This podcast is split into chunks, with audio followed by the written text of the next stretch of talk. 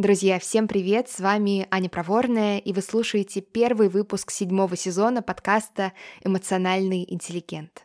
Как вы можете догадаться по названию, сегодня мы будем говорить про то, как быть в ресурсе. При этом «быть в ресурсе» взято в кавычки, конечно же, не случайно. Дело в том, что в последнее время очень много говорят про этот ресурс, про то, как его восполнять, как в нем пребывать.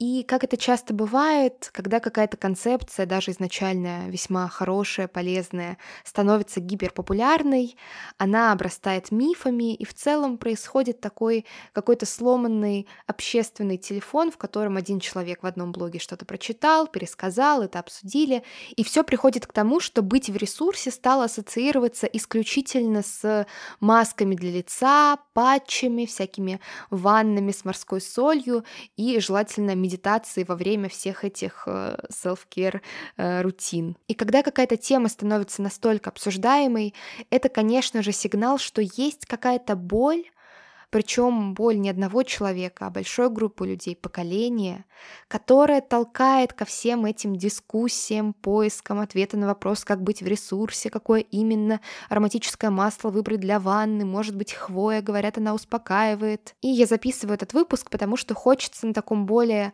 основательном уровне рассказать про то, какие боли наиболее часто встречаются в теме ресурса, почему они появляются и как в них можно себе помочь. Потому что, конечно, и маски для лица, и всякие свечки для дома, и вот все эти милые ритуалы, это очень круто, это очень приятно, но это не закрывает всей проблемы, потому что проблема тут системная. И, как всегда, если вам нравятся интеллигенты, вы рады началу нового сезона, я буду очень благодарна за 5 звезд на iTunes или на любом другом приложении, где вы слушаете подкаст.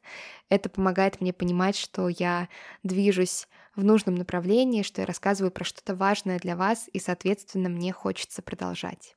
А теперь поехали. Итак, три сценария проблемных отношений со своим ресурсом. Первый. Самый, наверное, такой не скажу, что простой, он не простой, но ожидаемый. Например, когда человек просто очень много работает, и у него не остается время на отдых.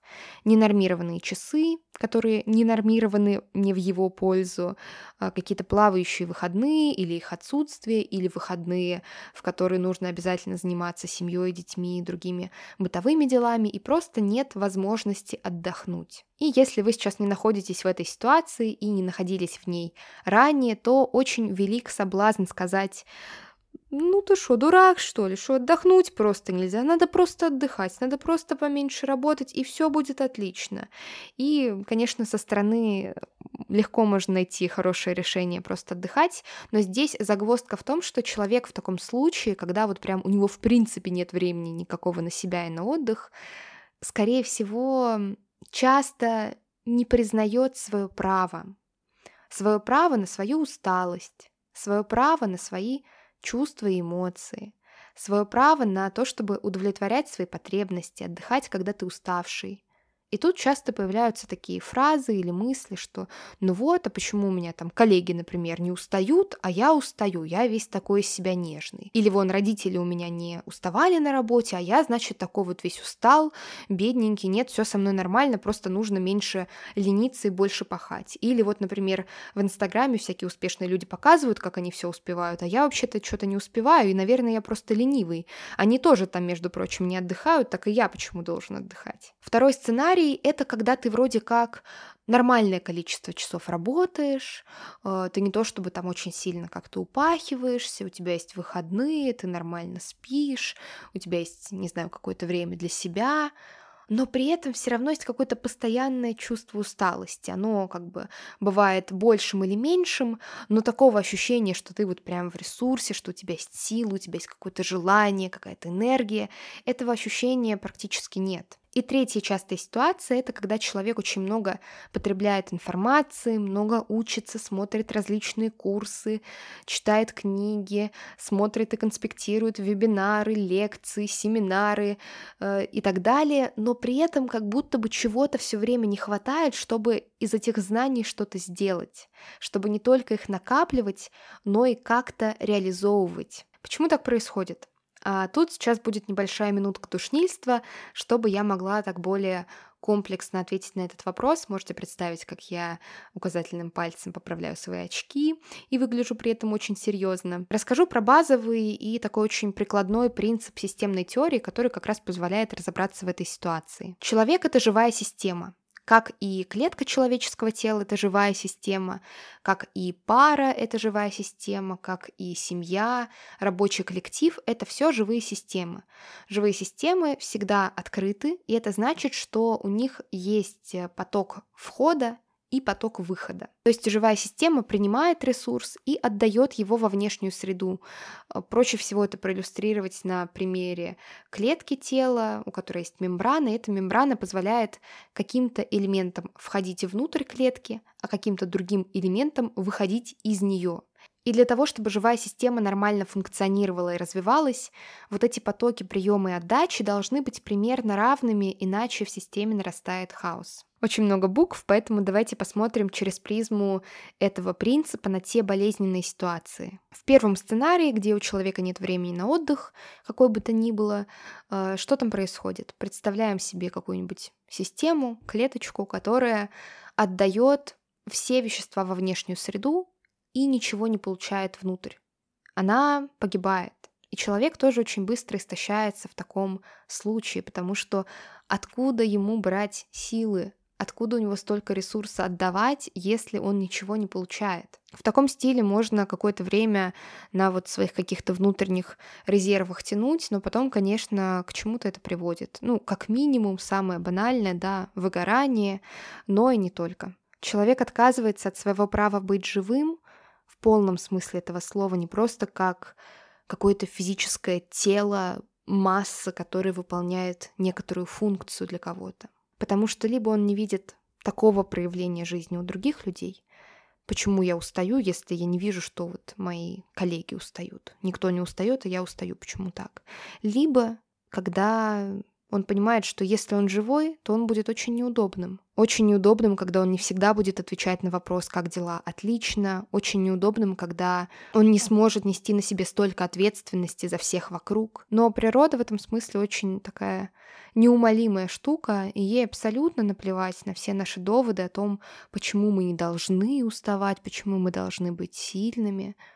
И если ты отдаешь больше, чем получаешь, как бы ты себя не убеждал, как бы тебя кто-то еще другой не убеждал, ты будешь постоянно истощаться до самого конца. Вторая ситуация — это когда есть такая какая-то, казалось бы, необъяснимая усталость, почему я так устаю, если я вроде как не сильно много по часам работаю, умеренно, нормально, у меня есть какой-то отдых. Здесь чаще всего дело в том, что существует такой очевидный поток отдачи ресурса. Например, просто когда вот ты отдаешь какие-то силы на то, чтобы выполнять свои рабочие задачи, просто вот создавать некоторый продукт интеллектуальный, физический, какой угодно. Но помимо этого очевидного потока есть еще неочевидные потоки отдачи ресурса, или, как я их часто называю, ресурсные дыры. Что это может быть? Например, если тебе не очень нравится работа, и каждое утро ты встаешь с мыслью, блин, а может все это куда подальше? Вот все эти сомнения занимают очень много времени, и они требуют много энергии. Нахождение в каком-то неприятном коллективе, где токсичные люди или просто люди вот вообще с совершенно другими ценностями, тоже это очень много сил.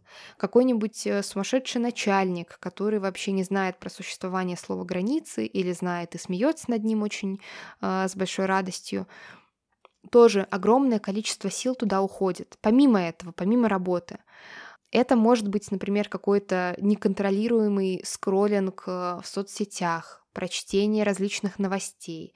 Это может быть, например, дом, в котором тебе некомфортно. Ты возвращаешься, и просто вот от того, что ты постоянно в этом бардаке, ты чувствуешь, что просто вот ты устаешь от этого. Это может быть общение с какими-то не очень приятными тебе людьми вне работы. Очень много разных ситуаций, которые приводят к тому, что все равно отдаем мы ресурса значительно больше, чем мы его можем получить, даже если мы спим по 8 часов, хорошо питаемся, у нас каждый день полтора часа есть отдых и еще два выходных в неделю. И последний сценарий про эту тотальную нереализованность, когда есть очень много знаний, навыков, идей, каких-то планов, мыслей, но нет никакого воплощения. В этом случае поток приема ресурса, а ресурс это не только отдых, это еще информация, значительно превышает поток отдачи. И казалось бы, это же круто, это же здорово, так много мыслей, так много, это же, наверное, и есть ресурсное состояние. Когда ты наполнился по самое не могу, сидишь весь такой наполненный, осознанный, и сейчас как что-то вот сделаешь, но это не так, потому что ресурсное состояние — это когда вот эти потоки приема и отдачи ресурса примерно равные. Это не означает, что в каждый момент времени они одинаковые. Ты одну минутку поработал, одну минутку отдохнул. Нет, но в среднем они уравновешены. И, естественно, вот это как-то интуитивно понятно, что когда ты отдаешь больше, чем ты получаешь, то ну, случается какая-то хрень, ты просто истощаешься и ничего не можешь.